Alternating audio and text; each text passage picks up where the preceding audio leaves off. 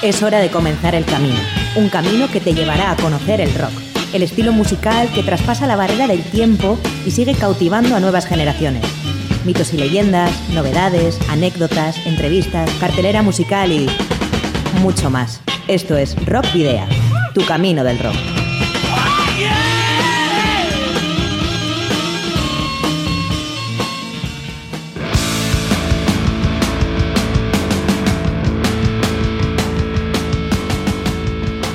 Saludos y rock and roll, bienvenidas y bienvenidos a disfrutar de nuevo el rock y el metal. Aquí en Candela Radio Bilbao os eh, ofrecemos hoy la edición número 108 de Rock Video que va a tener un eh, marcado acento latinoamericano o sabor latinoamericano. Eh, te saluda Sergio Martínez en los micrófonos y también está Miguel Ángel Puentes en el control de sonido estás escuchándonos o te esperamos, mejor dicho, en www.candelaradio.fm para que escuches esta edición de Rock Video y disfrutes del rock y el metal.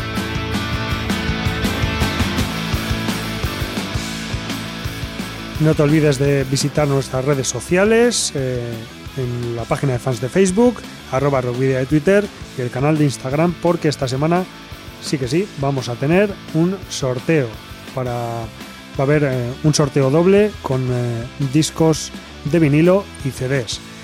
También eh, os esperamos en el canal de iBox de Candela Radio Bilbao, donde están almacenados todos los, todas las ediciones anteriores de Rockvidia, 107 hasta el momento, con la de hoy 108, y para que las podáis escuchar y descargar cuando queráis y también os podéis poner en contacto con nosotros en el correo electrónico rockvidia.gmail.com o el número de teléfono fijo 94 421 3276 de Candela Radio.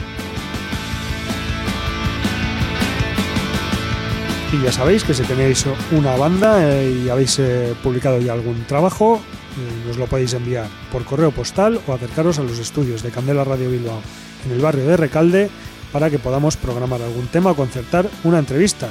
Esos discos, como os acabo de decir, los, eh, los sorteamos posteriormente entre los oyentes del programa. ¿Y cuál es la dirección para que los podéis enviar? Pues a Candela Radio, Rock Video, calle Gordoniz, número 44, planta 12, departamento 11, código postal 48002 de Bilbao. Para la ruta de hoy, en Rock Video, hemos llenado las alforjas de contenidos que te desvelaremos en las próximas paradas. Os voy a titular. Vais a hacer ejercicio hasta reventar. Un, dos, tres, más.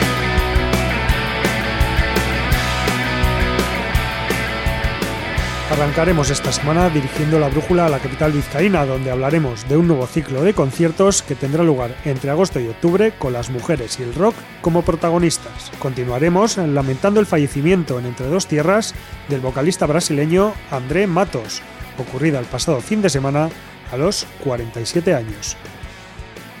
En la trastienda contaremos con Nelson Varas Díaz, profesor de Psicología Social en la Universidad Internacional de Florida, investigador y gestor del proyecto documental Songs of Injustice Heavy Metal Music in Latinoamérica.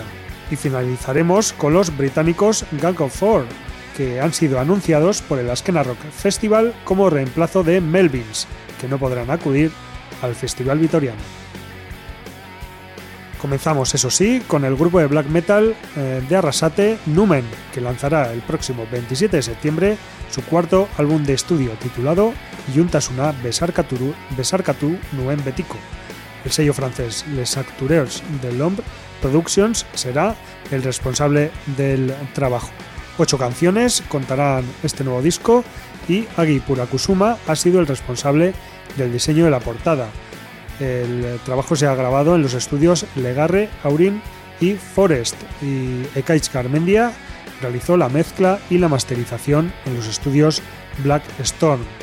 Respecto a los directos, los, guipuzcoanos Numen participarán en el octavo Zombie Hayal Día, como anunciamos recientemente. Tendrá lugar el 16 de noviembre de este mismo año y estarán en el Centro Cultural Larracho de San Sebastián a la que asistirán junto a otros tres grupos, Primordial, Noctem y Orphans of Piety. Y lo que vamos a hacer pues es eh, escuchar ese primer adelanto del eh, álbum y juntas una besarkatu besarkatu nuen betiko de Numen titulado y juntas una Soilik.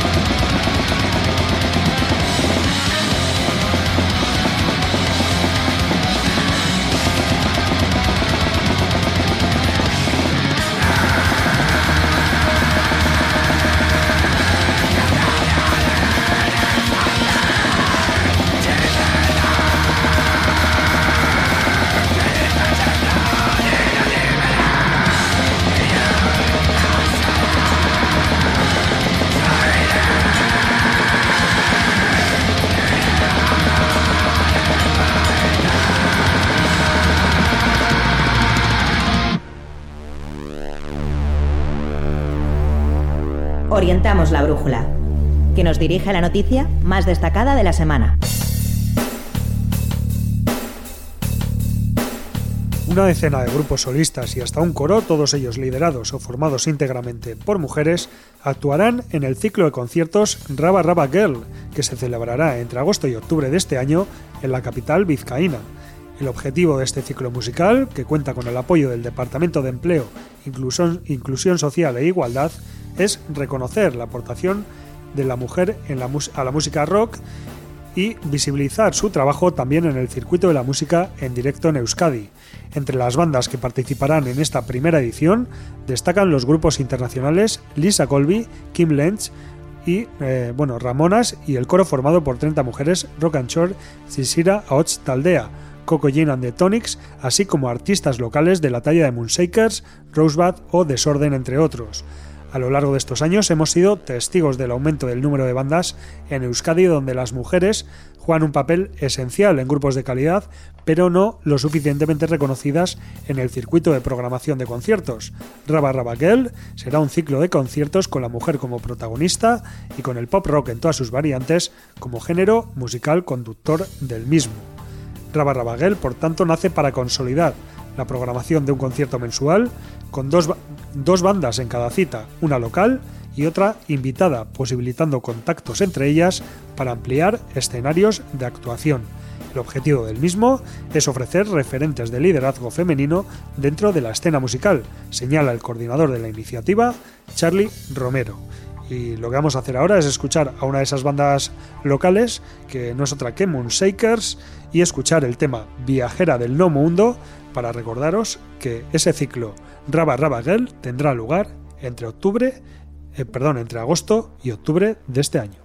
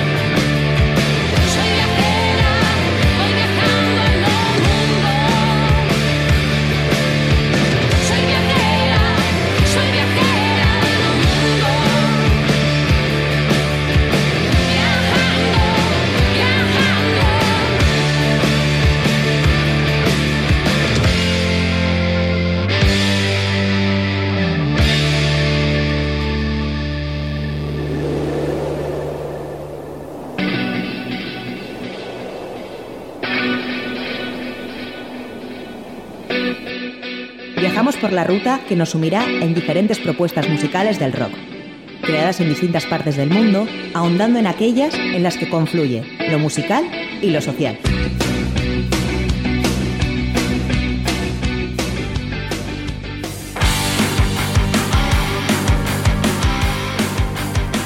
Una noticia triste la que tenemos que dar hoy como noticia destacada. El ex vocalista y fundador de Angra, André Matos, falleció este sábado 8 de junio a los eh, tempranos 47 años de edad.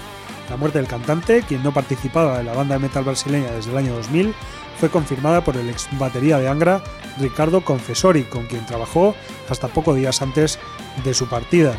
Desde la comunidad metalera han sido incontables los mensajes de pesar por el fallecimiento de Matos. Y es que el vocalista brasileño tuvo una larga trayectoria musical que dio inicio en 1987 con la banda Viper, con quien grabó dos discos.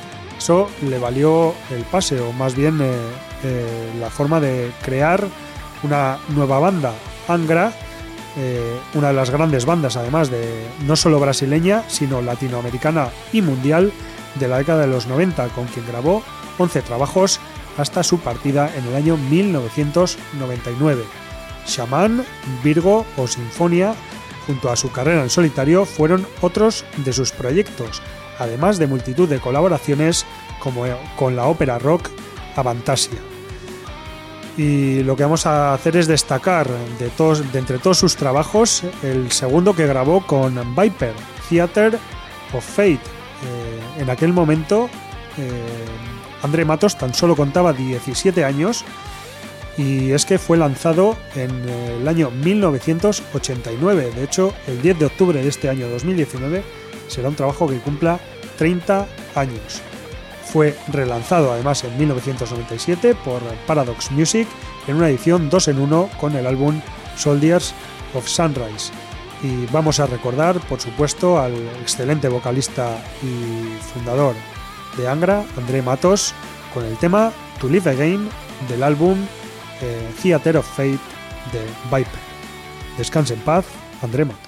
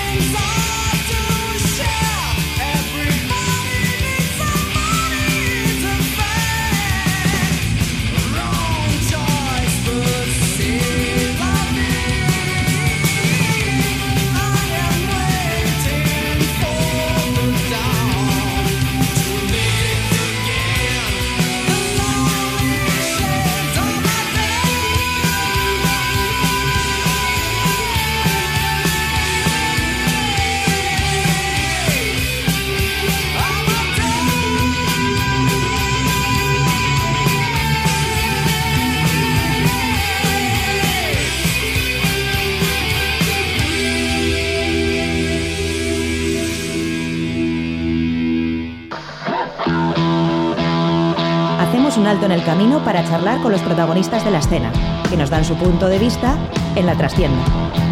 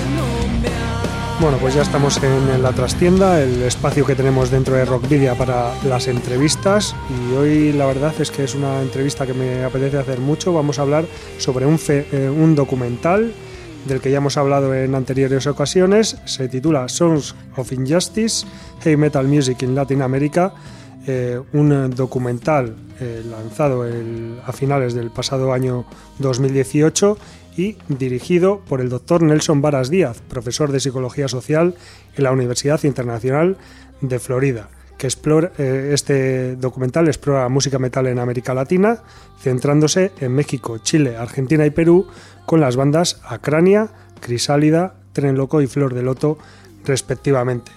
Eh, eh, vamos a conversar, como digo, con el doctor Nelson Varas Díaz, que es investigador y gestor original del proyecto y original de eh, Puerto Rico y que en estos momentos se encuentra estos días en Andalucía presentando el documental en las universidades de Jaén, Málaga, Córdoba y Granada. Buenas, eh, buenas tardes, Nelson, ¿qué tal? Saludos, gracias a ustedes por la invitación y por el tiempo.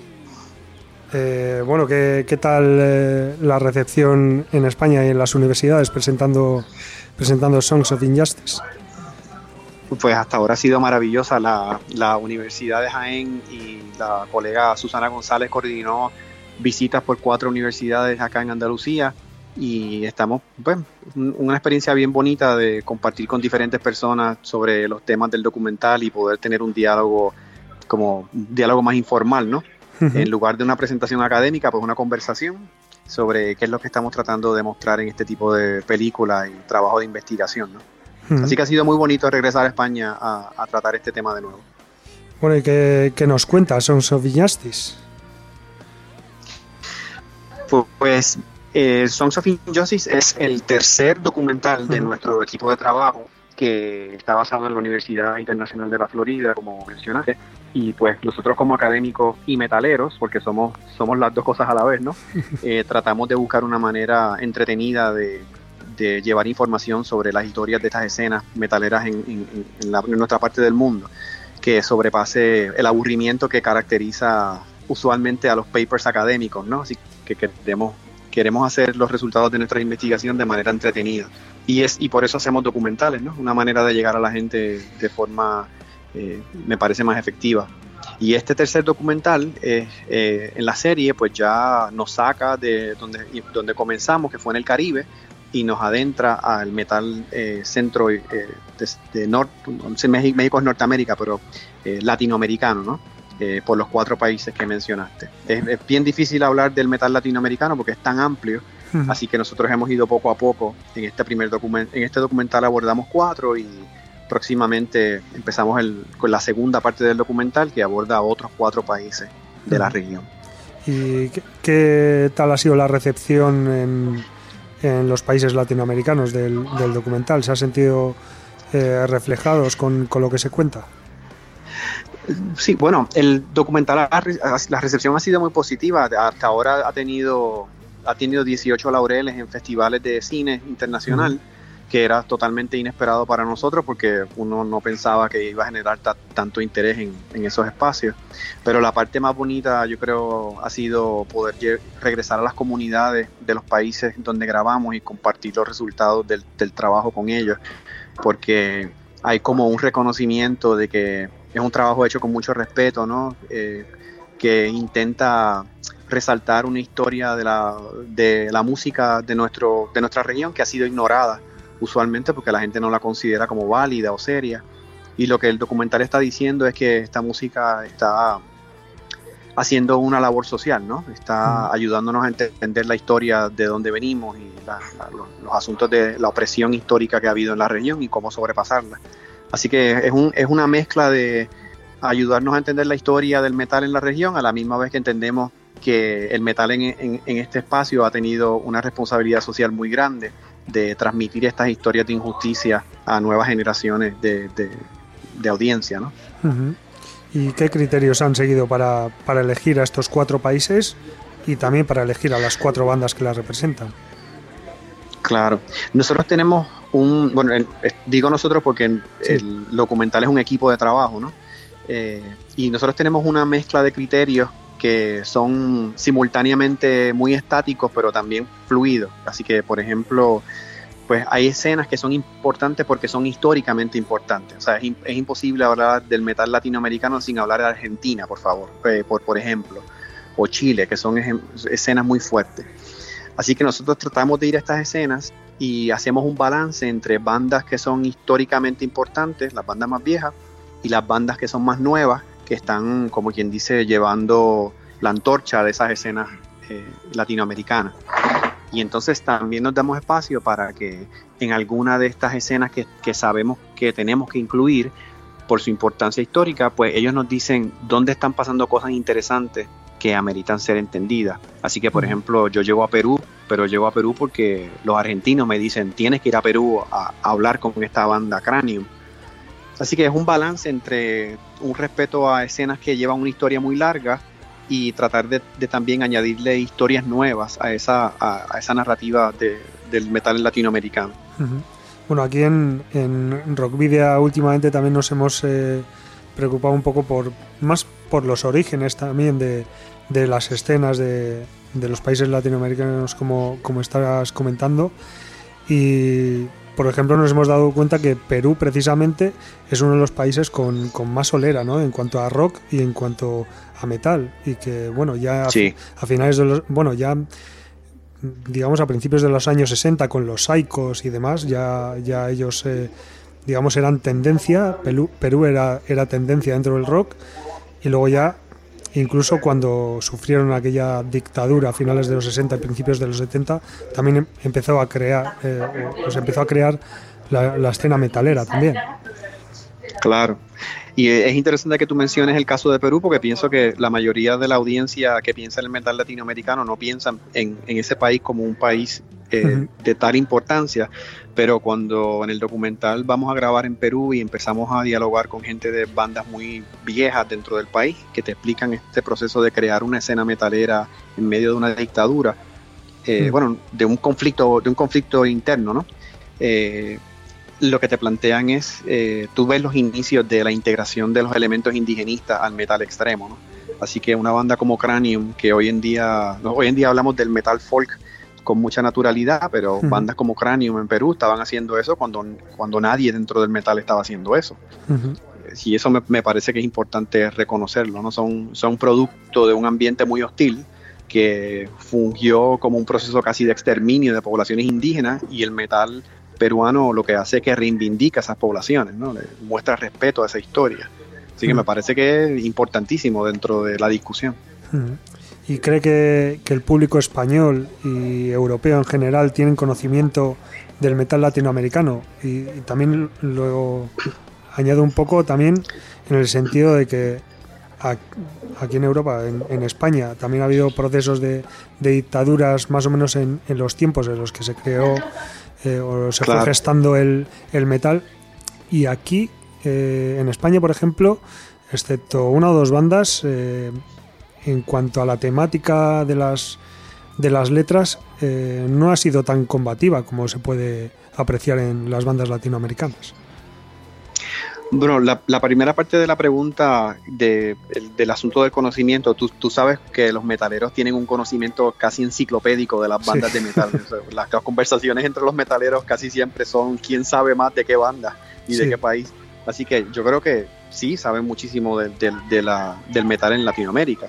El, elemento es que sabemos que es muy difícil que el metal que se gesta en contextos que son donde hay escasos recursos para diseminar esta información, pues es muy difícil que llegue al, norte global. Así que hay en alguna medida un desconocimiento en Estados Unidos y en Europa sobre la amplia gama de bandas que hay en América Latina.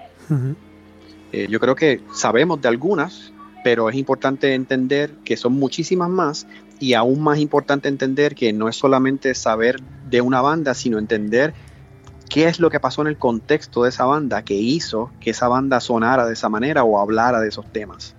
Yo creo que en la medida en que los metaleros estamos más preocupados, o sea, entendemos la importancia del contexto de esas bandas, me parece que eso es una manera más efectiva de entender por qué esas bandas son de esa manera, ¿no? Es como por lo que tú acabas de decir de España. hay bandas de España que no se pueden entender sin conocer de la experiencia de la dictadura. Así que es lo mismo en Latinoamérica, ¿no? Y bueno, el tema es que mm, con lo que estamos hablando, si es cierto que, por ejemplo, de Estados Unidos o de incluso Australia, eh, físicamente nos llegan multitud de copias para poder comprar y entonces conocer esas bandas, pero yo siempre me he encontrado con el problema de que precisamente bandas latinoamericanas en nuestras tiendas de discos, que lamentablemente cada vez hay menos, tiendas me refiero, eh, es muy difícil encontrar. Claro, pero imagínate tú hacer, hacer un metal en un contexto de muchísima necesidad económica, eh, el costo de, la producción de, estos discos eh, a veces es exorbitante en estos espacios, el mero hecho del envío de, material mm. físico es, muchísimo más caro que cuando se envía desde el norte global. Así que son todos retos contextuales que impiden que, que conozcamos sobre estas bandas. Es decir, creo que hoy, hoy lo que uno quiere es en alguna medida es generar conciencia de, lo importante que es de entender las bandas menos conocidas porque es las que nos están dando unos mensajes probablemente más ricos o más eh, más, más, más concentrados en el contexto, ¿verdad? Y en el asunto de la justicia social dentro del contexto. Así que por eso a mí me, fascina mucho trabajar con bandas desconocidas, porque nos están diciendo cosas importantes, ¿no? Y eso me parece que amerita ser resaltado. Y se puede decir que algunas de las bandas que aparecen en Songs of Injustice, eh, algunas son más conocidas que otras, pero se podría decir que para el gran, gran público europeo eh, son más bien desconocidas. Sí, hay algunas bandas que se mencionan en el documental que el hmm. público europeo las conoce porque son bandas legendarias en América Latina, eh, pero hay también una, una, nueva, una nueva generación de metal que uno quiere también resaltar porque está diciendo cosas importantes y haciendo, haciendo cosas diferentes.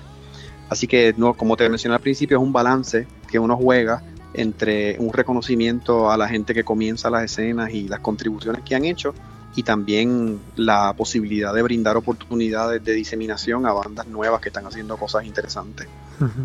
Bueno, Nelson, pues ¿qué te parece si hacemos aquí un pequeño alto en el camino y escuchamos una de esas bandas que aparecen en el documental. Claro. Eh, te, te, mencioné mientras hablo que, que una de las bandas que queremos escuchar es Acrania, una banda mexicana. Me parece interesante esa banda porque es una banda de gente muy joven, está mezclando música salsa con death metal progresivo y la canción que vamos a escuchar es People of the Blaze, que está basada en un ensayo de Octavio Paz, eh, hablando sobre el asunto de las jerarquías en los procesos coloniales en México. Así que es una banda que está pensando en algo diferente y sonando de manera diferente dentro del metal. Bueno, pues vamos a escuchar ese tema, People of the Blaze de Acrania, y en cuanto termine el tema continuaremos hablando con Nelson Varas Díaz, eh, profesor, investigador y gestor original del proyecto Songs of Injustice Heavy Metal Music in Latin America.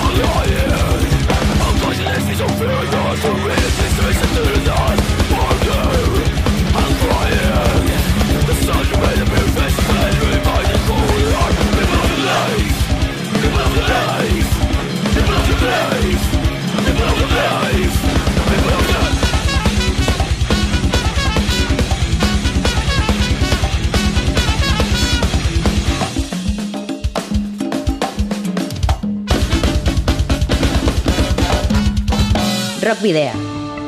En Candela Radio.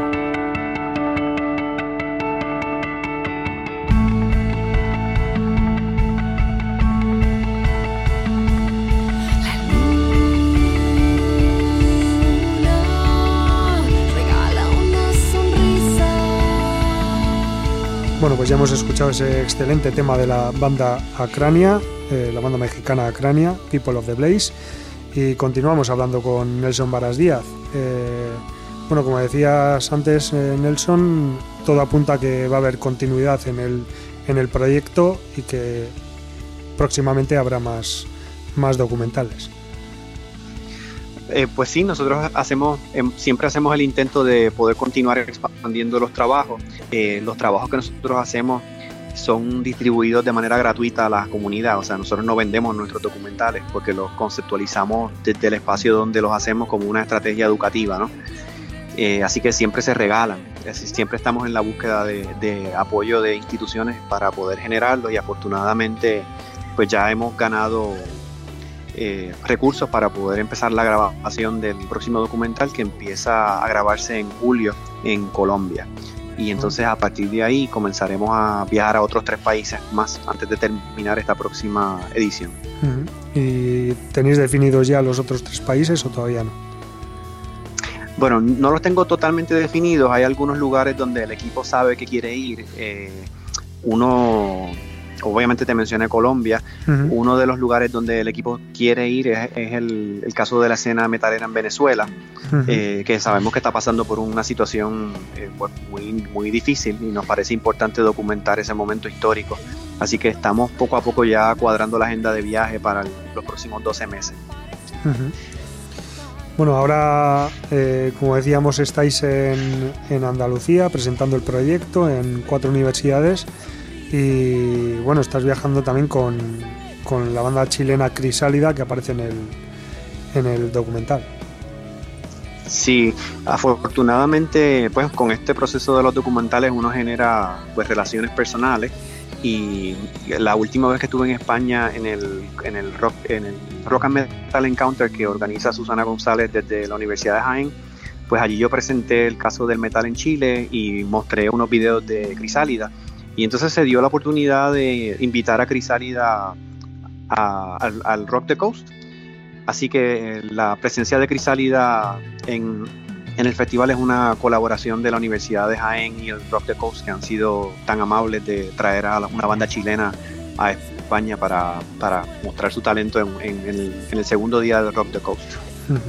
Bueno, y esperemos que esto sea el principio de una gran colaboración y que puedan venir más bandas latinoamericanas.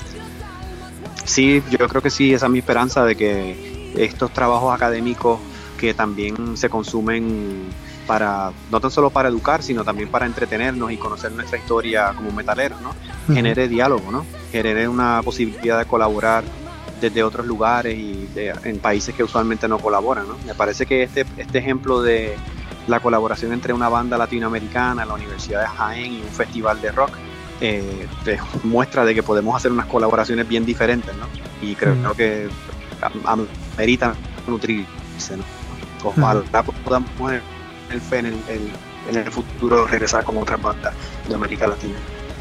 Mira, recientemente conocimos también, hace un par de semanas conocimos que en septiembre va a haber una, una gira de cuatro, cuatro bandas eh, mexicanas eh, en España. Bueno, dos de ellas son mexicanas, otra nacida en México, pero bueno, en Los Ángeles más bien, eh, pero de miembros mexicanos y otra pues simplemente nacida en, en California y una de ellas, una de las cuatro bandas, es Leprosy, que también aparece siquiera de soslayo en el, en el documental.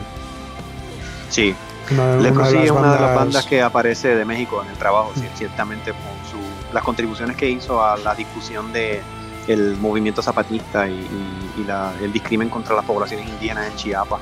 Así que me parece maravilloso que puedan estar por acá dando vueltas con, con Alberto Pimentel, que amigo del equipo.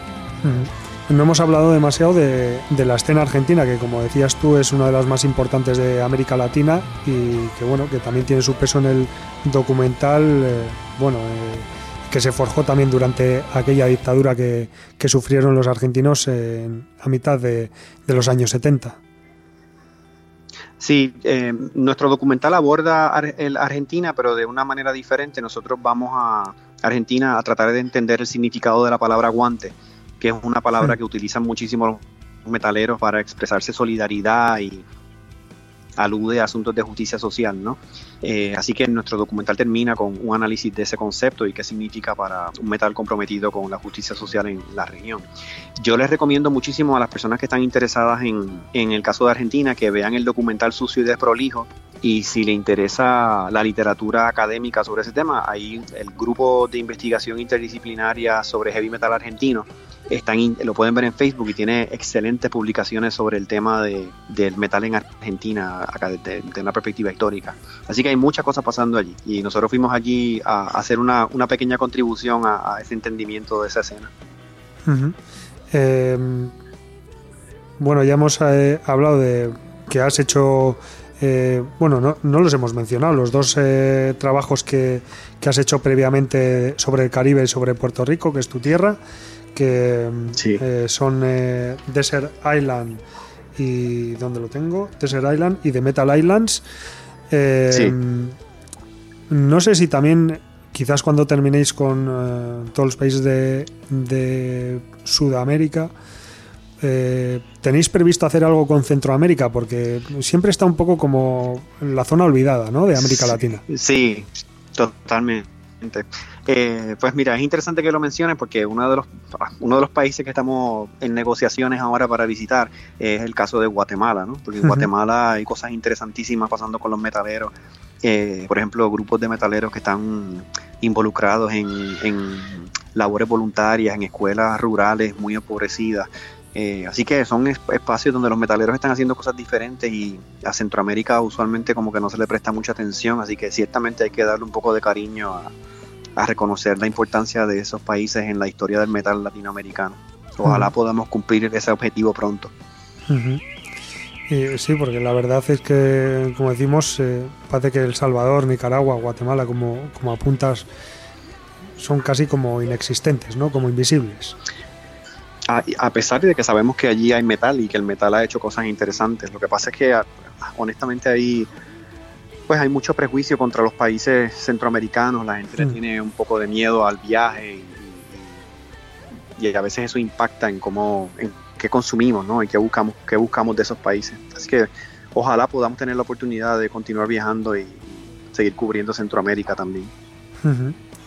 Em, ¿Crees que, que podríais hacer también un trabajo sobre España?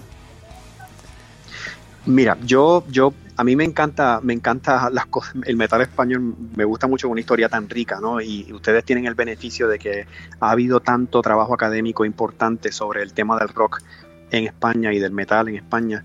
Eh, el libro de Fernando García de, se llama Inoxidable, si no me equivoco, se llama el libro. El libro es excelente, un libro sobre metal en España. Eh, el elemento aquí es que yo pienso que las, historias, los documentales sobre la, la historia de la escena funcionan bien cuando lo hace gente dentro de la escena, porque se saben esa historia en detalle, ¿no? Eh, así que el, documental sobre la historia de la escena española lo va a tener que hacer un español. lo que yo hago desde mi, desde mi perspectiva es tratar de hacer documentales con una óptica desde afuera, porque entonces eh, siento que puedo ver cosas que la gente que está adentro tal vez no la ve de la misma manera. Así que lo mío es una, contribución muy modesta eh, y yo ni me atrevería a hacer un documental sobre la historia del metal de España porque creo que amerita que lo haga alguien local que conozca más de él. Yo me, yo me sentaría a disfrutarme ese, en el cine. Y ya desde una perspectiva todavía un poco más local, eh, hablando del País Vasco, ¿qué bandas vascas llegan a Latinoamérica y, y sobre todo bandas vascas que canten en euskera? Pues eso es una buena pregunta. Yo, yo creo que varía, varía, este, eso varía muchísimo dependiendo de quién esté escuchando y desde dónde. Y yo te tengo que confesar que yo he vivido mi, mi vida adulta enamorado de Triana, así que yo soy como que de vieja escuela. vieja escuela todavía del, del, rock y el metal acá español. Si tú, me, si tú me preguntas de, de, lo mucho que me disfruto mis discos en vinilos de Triana, te, puedo hacer historias completas. Así que es que es una, me parece de esas cosas que son muy únicas de ustedes y, como que te, me, me cautivan, ¿no? Eh, ocupan, ocupan mi tiempo, tal, tal vez ha sido hasta un obstáculo para que uno no explore cosas nuevas. Hay que salir, tendré que salir yo un poco de mi, de mi guarida con Triana. Bueno, yo imagino que sobre todo en Argentina y Venezuela, que son países con, una gran comunidad de descendientes de vascos, ahí seguramente que, se escuche. De hecho, una de las grandes, bueno, en una de las eh, grandes bandas de rock, en este caso no de metal, eh, venezolanas, que es, eh, como es Caramelo de Cianuro, el líder es descendiente de vascos, o sea que... Sí, es que parte de lo que uno va parte de lo que uno va aprendiendo en el proceso es cómo todas estas historias están interconectadas, ¿no? Sí, exacto. Que no, no, son, no son aisladas. Este, esta historia del metal como un fenómeno globalizado nos, ayuda, nos hace entender que nosotros estamos en diferentes partes del mundo, pero conectados por una misma narrativa, ¿no? Y yo pienso que eso es algo que en, los tiempos actuales, donde hay tantas divisiones por tantas cosas y, y los cambios políticos como que exacerban que nos concentremos en lo que nos divide, pues tal vez el metal nos invita a concentrarnos en lo que nos une, ¿no? ¿Cuáles son las historias que nos hacen ser la misma gente, ¿no? Me parece que eso es un mensaje muy potente dentro del metal. ¿Vas a seguir presentando este trabajo Sons of Injustice en, en más sitios, en más países? Pues nosotros ya, el documental ya se presentó en, te, mencioné lo de los festivales de cine, que honestamente se ha presentado en, ya por lo menos en 18 lugares diferentes. Yo lo presenté personalmente en los países donde grabamos para que tuvieran la oportunidad de, ver el producto. Y entonces ahora nosotros lo soltamos a la comunidad en YouTube porque el documental está de forma gratuita, los tres documentales están de forma gratuita en YouTube. Eh, y es nuestra forma de compartir información sin que la gente tenga que pagar dinero y se sienta que tiene que comprar, comprar algo para ver su historia, ¿no? Esto es gratis porque nosotros lo único que estamos haciendo es poniendo nuestra historia en pantalla esa historia es de todos y nadie debe pagar por conocer su historia. Eh, bueno, como decíamos, eh, estáis estos días en, Andalucía, estás con la banda chilena Crisálida que eh, el próximo sábado actuará en el Rock the Coast. ¿Qué le podríamos decir a, a, la gente que esté ahí dudando de si ir al, al festival, pues para convencerles para ver a Crisálida? Bueno, yo creo que la primera es que el festival está en un lugar que me parece idílico, así que yo me muero de curiosidad por llegar ya al festival para ver ese espacio. Me parece que la, calidad de las bandas y de la organización es, es espeluznante, o sea, es una cosa increíble. Y me parece maravilloso que Crisálida, una banda chilena comprometida con la historia de Chile, el abuso de los indígenas en su país y justicia social, pueda venir a hablar de lo que habla, ¿no? Me parece que es un esfuerzo de diálogo interesantísimo. Así que yo estoy muy ansioso por ver, obviamente, a las bandas grandes, pero también quiero ver a Crisálida en un escenario español a ese nivel. Me parece que es un, momento histórico para, para, el metal chileno y latinoamericano. Mm, y me parece además muy interesante la, la aportación que hace la banda en el, en el documental, sobre todo la cantante, cuando habla de que ella es del norte del país, un país, o sea, una zona eh, rural en la que está todo abierto, digamos, eh, todo natural. Y claro, cuando que en Chile, si quieres eh, hacerte un nombre o ser alguien importante, tienes que ir a la ciudad y como ella se encuentra con todo ese cemento, ¿no? Que, que, la atrapa y que no le deja ver el, horizonte, como dice ella. Sí, no, Cintia es una eh, Cintia es una intelectual que está cantando metal y ella está pensando en cosas que son genuinamente liberadoras, eh, muy críticas, ¿no? Y además es una excelente persona. Aquí estamos dando vueltas por la ciudad y compartir con ella es, un continuo de su, de su, de su banda, ¿no? Lo que escuchas en su música, esa sinceridad, es ella, ella misma. Así que si tienen la oportunidad de hablar con ella en el festival, se los recomiendo porque van a conocer a una persona excelente que, está muy interesada en, tener estos diálogos críticos con la gente con quien entra en contacto. Y al final yo creo que ese es el objetivo de una banda como Crisálida, ¿no? Ayudar, ayudarnos a entender un contexto diferente de manera crítica. Mm. Nosotros seguro que pronto nos ponemos en contacto con Crisálida para poder hacerles una entrevista más en profundidad. Lo que sí vamos a tener que hacer, eh, Nelson, es despedirnos ya de ti, porque se nos ha acabado el tiempo. hemos estado muy a gusto, eso sí. Y, no, yo les, agradezco, les agradezco a ustedes el tiempo y el interés. De verdad que es un placer estar acá en España y poder eh, colaborar con ustedes y tener estos diálogos con tu audiencia. Así que muy agradecido. Eh, nada, agradecido a ti, Nelson, por, por, tu tiempo, que sabemos que lo tienes justito también con, con el tema de las conferencias y demás y lo que sí vamos a hacer es eh, pedirte que, bueno, si crees que ha quedado algo más por decir, el, micrófono es tuyo y luego ya pues nos, nos eh, das un tema para cerrar la entrevista. Sí, yo creo que eh, no tiene que ver con qué, qué se nos queda, yo creo que lo que debemos hacer ahora es dejar que las bandas hablen por ellas mismas. Creo que no hay mejor manera que lo que estamos hablando para cerrar con una canción de Crisálida, así que te recomiendo que la audiencia escuche Cabo de Hornos del disco Tierra Ancestral de Crisálida. Pues eh, nada, te agradecemos nuevamente que nos hayas atendido, Nelson. Esperamos volver a hacerlo próximamente cuando se vayan eh, concretando esos nuevos trabajos. Y, nada, agradecerte y que disfrutes de, de las conferencias, del Festival Rock the Coast y del viaje de vuelta. Pues gracias a ustedes. Nos veremos entonces en el festival. Muy bien. Y escuchamos Cabo de Hornos de Crisálida.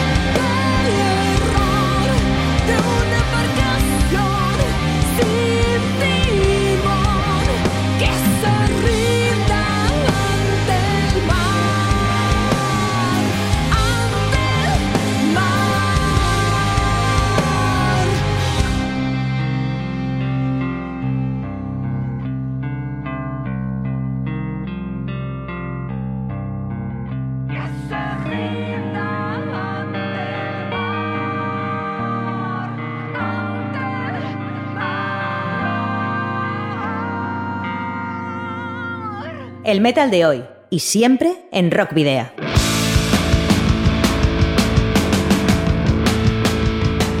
Bueno, pues esperamos que os haya gustado esta edición número 108 de Rockvidia con, como decíamos al principio, marcado acento latinoamericano. Os recordamos, eh, no obstante, que podéis seguirnos en nuestra página de fans de Facebook, en arroba rockvidia de Twitter y en el perfil de Instagram. Y os invitamos, por supuesto, a participar en ese concurso en el que vamos a sortear dos packs de dos bandas eh, vitorianas que van a participar en el Askena Rock Festival y que recientemente hemos entrevistado aquí en Rock Video. Por otra parte, también os podéis escribir, si así lo deseáis, al correo electrónico rockvidia.gmail.com o podéis dejar un mensaje de voz en el 94 421 3276 de Candela Radio Bilbao. También podéis eh, rescatar, como os decimos siempre, todo, cualquiera de los 107 programas anteriores en el canal eh, de iBox de Candela Radio Bilbao y también en nuestras redes sociales, que es donde solemos compartirlos. Y por supuesto, os esperamos aquí en eh, el próximo jueves a partir de las 8 de la tarde.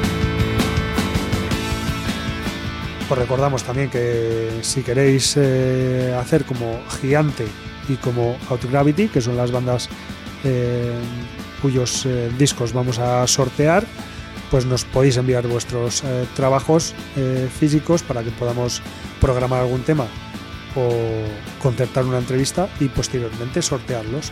¿Dónde debéis dirigirlos? A Candela Radio, Rockvidia, calle Gordoniz, número 44, planta 12, departamento 11, código postal 48002 de Bilbao. bueno, la semana pasada conocíamos la baja de, Melvins en el Askena Rock Festival 2019 debido a un problema de salud de su batería Dale Crover, pero la organización del Askena Rock Festival reaccionó rapidísimamente y bueno, con una incorporación al nivel del festival. Eh, no se trata de otros que del legendario cuarteto post-punk de Leeds, Gang of Four, que interpretará por primera vez en Europa íntegramente su álbum Entertainment, publicado el 25 de septiembre de 1979 y que por tanto está cercano a cumplir su cuadragésimo aniversario. Eh, la música de Gang of Four tiene influencias del punk rock, funk y dub, con énfasis en los problemas sociales y políticos de la sociedad. Gang of Four es ampliamente considerada además como una de las principales bandas de finales de los años 70 e inicio de los 80 y del movimiento post-punk.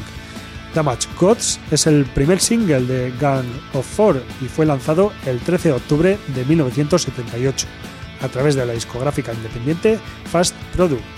Producido por Bob Last, propietario de Fast Product bajo el alias Fast Product, el single recibió una aclamación eh, crítica, lo que, le llevó, lo que llevó a la banda a firmar por nada más y nada menos que EMI Records.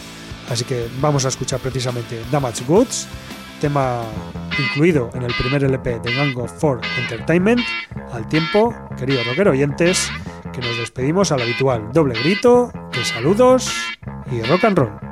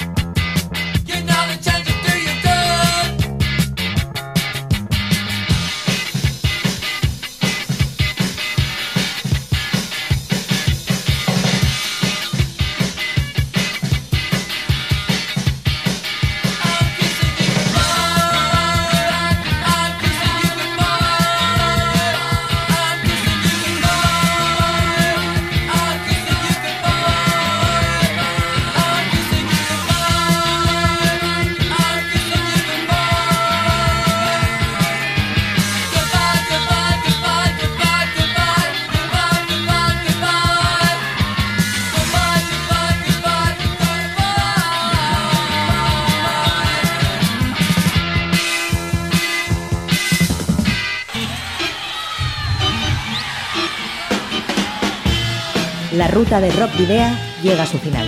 Nos reencontramos en las ondas para continuar la travesía, descubriendo y reviviendo nuevos y antiguos senderos que transitan por el universo del rock. Hasta la próxima semana.